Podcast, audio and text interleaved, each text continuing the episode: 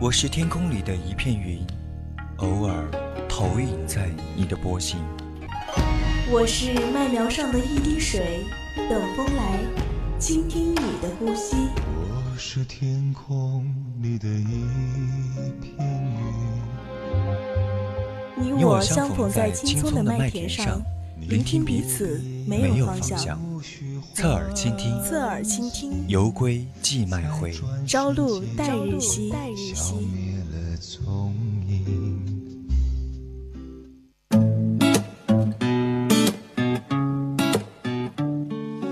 Lost in the day, in a way, it's the same as the one before this. And I wish I could say that it's all black and white, but it's gray. It's the same, it's the same, and. 闭上眼睛，用心聆听。接下来呢，就是我们的侧耳倾听了。亲爱的听众朋友们，大家晚上好，这里依旧是我们的 FM 一零零四川宜宾学院校园之声 VOC 广播电台，在每周日晚九点至十点直播的专栏节目《侧耳倾听》，我是大家久违的主播贤哥。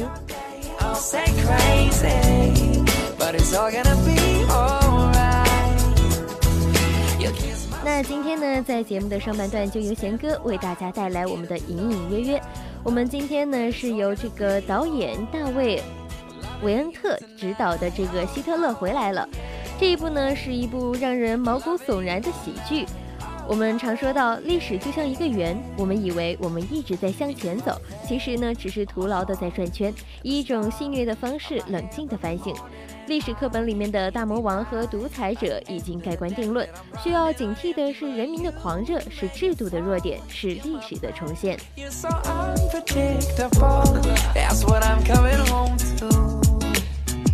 Oh. 在我们今天节目的下半段，人在旅途，主播将带大家一起去到我们上半段提到的一个地方，那就是我们的德国，一起来去看一看这一个欧盟最强大的国家。三位书屋呢，将为大家送上旅行与读书，行万里路，旅行与读书一个都不能少。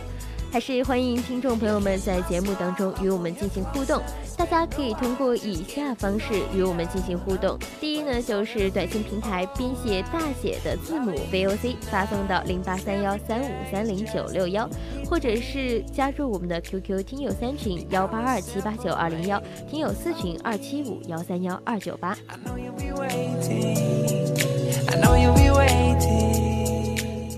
接下来呢，就是我们的微博。艾特 VOC 广播电台，艾特 VOC 贤哥，艾特 VOC 大鹏，艾特 VOC 雪梨。微信平台、微信公众号编写小写的宜宾 VOC 一零零，加入我们的公众平台。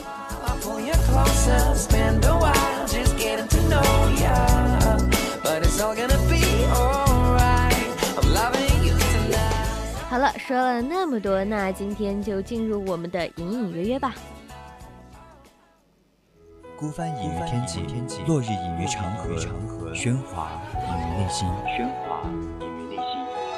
但我们从不隐藏于你的视野之中，隐隐约约，隐隐约隐约听到的有声电影。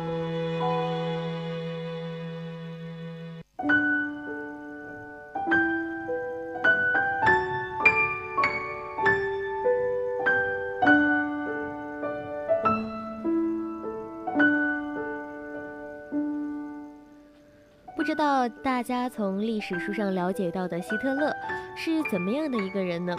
嗯，在贤哥的眼里，他似乎一直都是一个杀人不眨眼的大魔头，他近乎是一个冷血动物，不懂人情。然而，关于希特勒，真的就是我们一直所认为的这样吗？也许并不是的。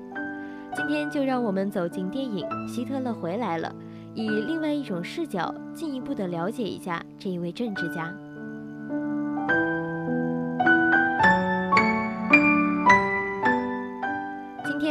大家分享的电影《希特勒回来了》是由大卫·维恩特执导，由主演奥利弗·马祖奇和费比安·马什的一部政治梗的相当密集、很不错的讽刺片。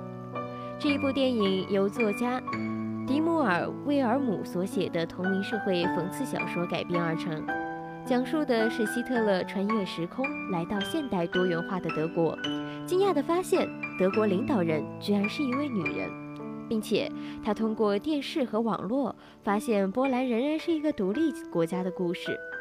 最终，希特勒在现代社会成了一个靠讽刺批判社会、大众媒体与名人糊口的二流电视明星。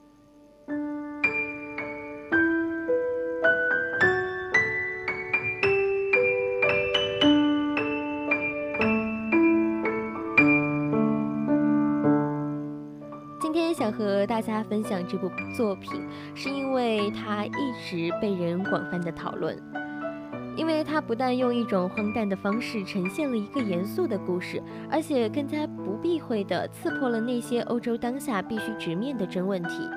更重要的是，它在最后仍然回归了一部作品严肃作品的警醒性，它仍然像一部警示录那样，散发着批判的效用。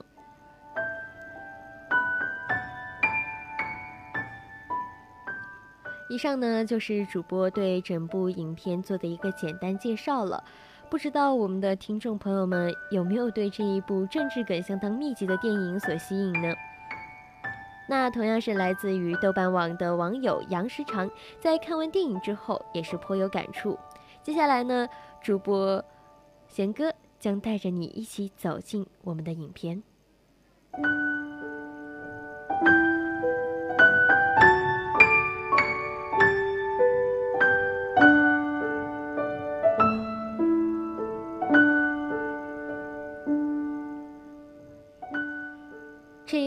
热的《希特勒回来了》，或许是与众不同的穿越戏吧。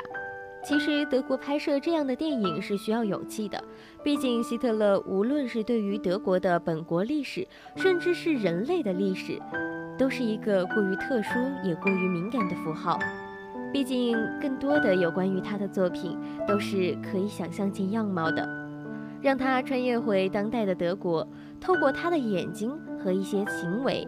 透视当代欧洲的现实和问题以及人心，是一件冒着巨大风险的事情。但是这一部电影并没有只停留于这一个题材的噱头层面，而是一种插科打诨的气氛下，触及了德国和欧洲当代社会的诸多实际问题。所以这一部影片不仅是通过过去的历史，甚至是观望了未来。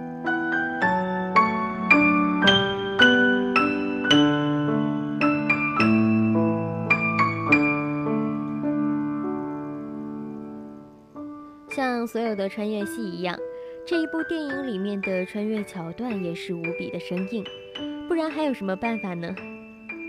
他的故事情节大概是这样的：希特勒突然在一栋普通的民宅旁边的绿地上面醒来，身穿着军装的他，脑子里面还残留着炸弹和机枪的轰鸣，但他转头看到了几个踢足球的孩子，傻乎乎地望着他。路上是一片安宁，别说杀伐之声了，连大声的喧哗之人都没有。这个男人就此迷惑地开始了他的游荡。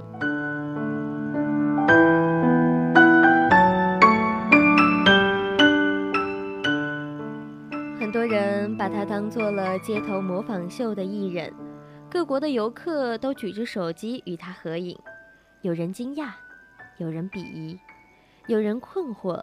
但更多的人喜于形色，人们把这一切娱乐化了，即便后者是众人皆知的战犯，一个被描述为恶魔的符号，但是这并没有影响人们消费它的热情。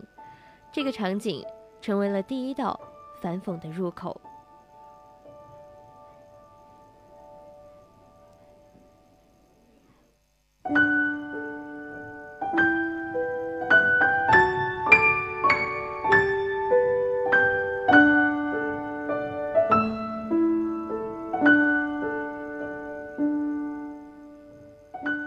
故事情节当中，当代德国还魂的希特勒和一个失败的电视记者相遇了，他们合作进行了一次游历式的拍摄。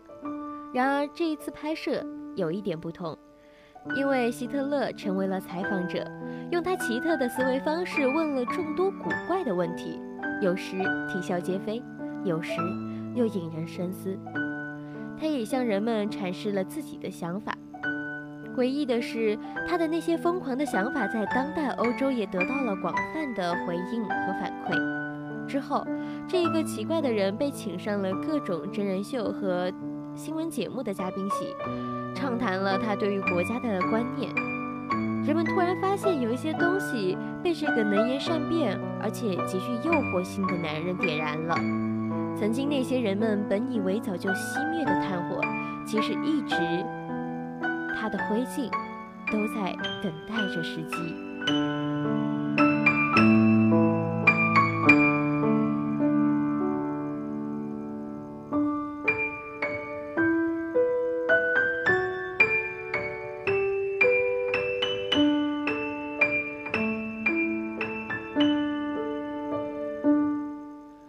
一直说到了一个问题啊。这部电影的有趣之处在于，它用那种虚构的感觉，甚至是荒唐的方式，深入了那些平时不便谈及的现实问题，诸如人们对于种族间的矛盾分歧，诸如那些最近一段时间尤为明显的涌入欧洲难民潮所带来的社会问题，诸如面对福利国家的懒散，是否需要更加急速急速性的一些强力等等。这其中的一些内容呢，跟政治的正确文化压力有关；另外一些呢，由于长此以往的惯性使然，人们找不到渠道去讨论，又或者觉得即便讨论也终究是无效的。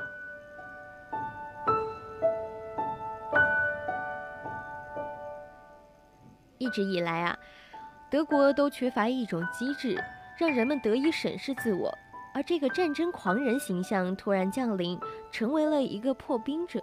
他没有任何言论顾忌，在惊世骇俗的同时，也戳破了很多人们一直遮掩不提的东西。这个东西叫做现实。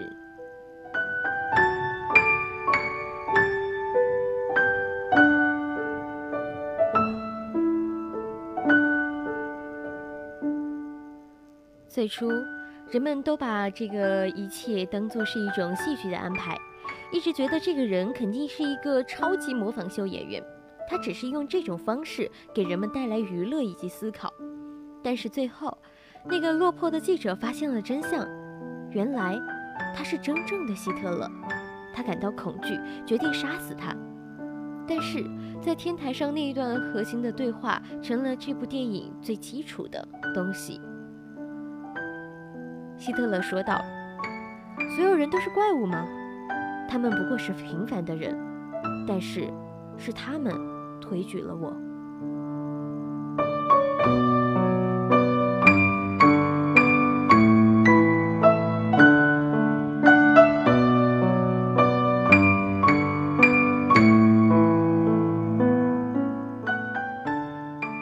说完这些话，记者一次一次的开枪。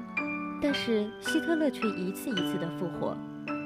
这场戏中的魔幻场景，其实近乎是导演跳出来做了直抒胸臆的评论了。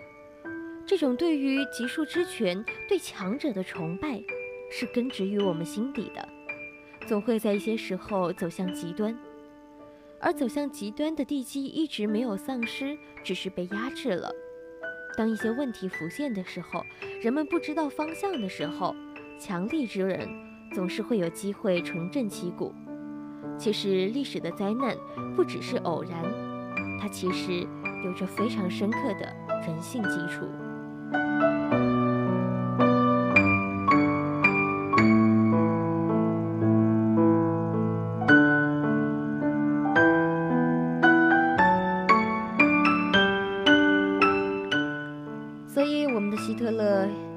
成为了这个时代的名流，被粉丝们围绕，被追随者们热捧，几乎开始复制当年的一切。但是那个试图杀死希特勒的人，那一个记者，却被关在关在了神经病院里。导演没想更加隐晦地阐释自己的观念，而是更加明确地给人们一次告诫：曾经，人们如何陷入迷乱，而如今。仍然有可能会重蹈覆辙。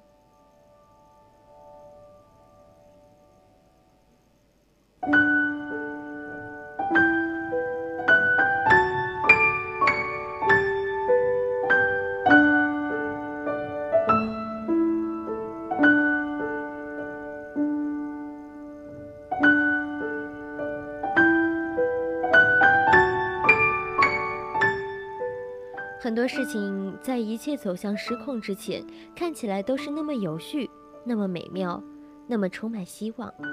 更何况，如今这一切对于极数之力的吆喝，都还镶嵌着娱乐主义的花边，这会让人们觉得一切没有那么危险。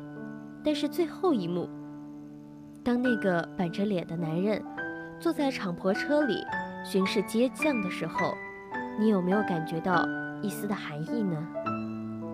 其实，作为一个政治讽刺电影来说，《希特勒回来了》，大家各有各的看法。或者说是希特勒这样一个历史人物，有各种各样的评判。一个人的观点难免会有一些局限性。为了更多的了解这部影片，接下来我们一起来欣赏一下来自豆瓣电影网友杨世长另外一篇影评，关于元首从河北省回来了。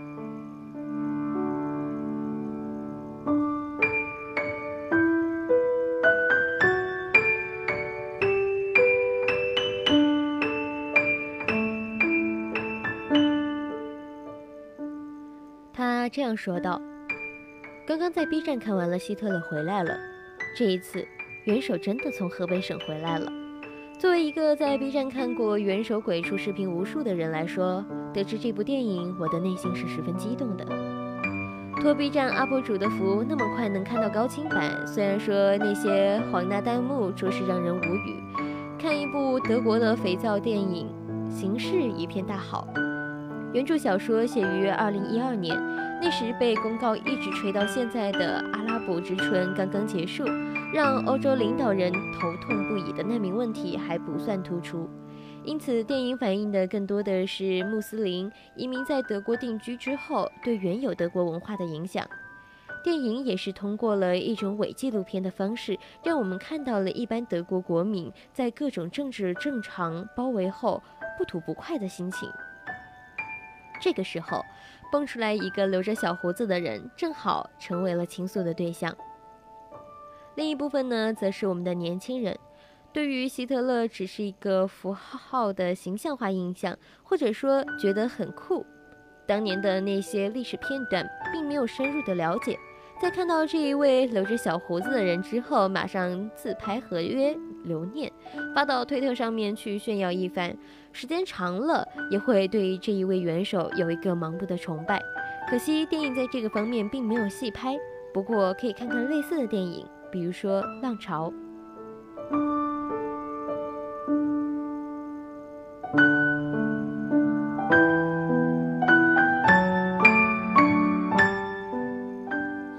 作为这一部电影的真正男主角，这一位小哥无奈的被元首的气场所压迫，基本上是全程酱油了。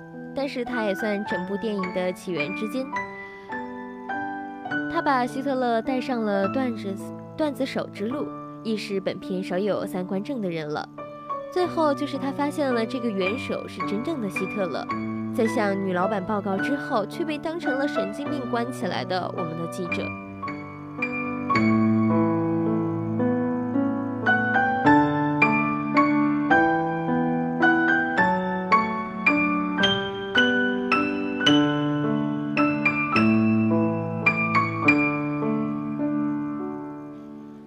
在故事情节当中，最后呢，希特勒恐怕是早已经把这个记者当做了苦兄弟抛之脑后。就像希特勒在上台后，为了迎合国防军和容克贵族对于昔日的冲锋队进行长刀之夜的清洗，小哥就像是被干掉的罗姆，女上司则是象征着希特勒上台的幕后推手容克资本家。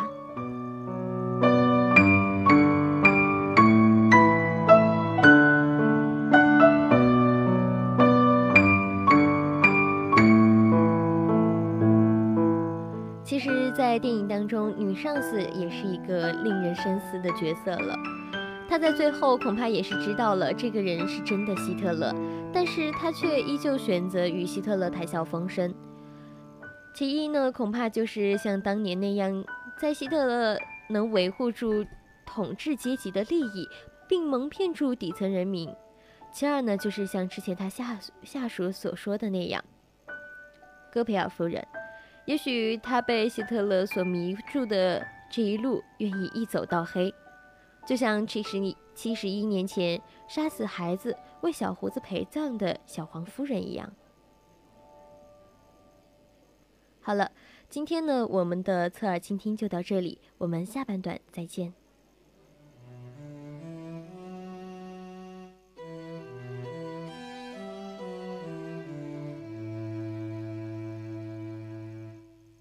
莫名我就喜欢你，深深的爱上你，没有理由，没有原因。莫名我就喜欢你，深深的爱上你，从见到你的那一天起，你知道我在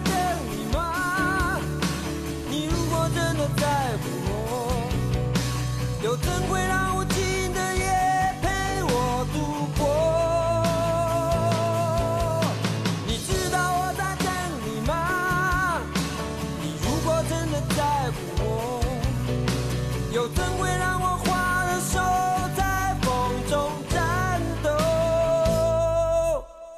莫名我就喜欢你。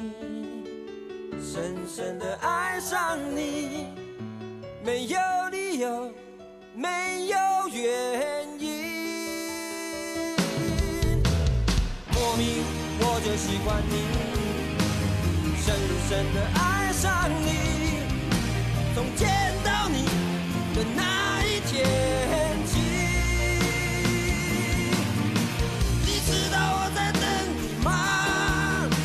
你如果真的在乎我，又怎会让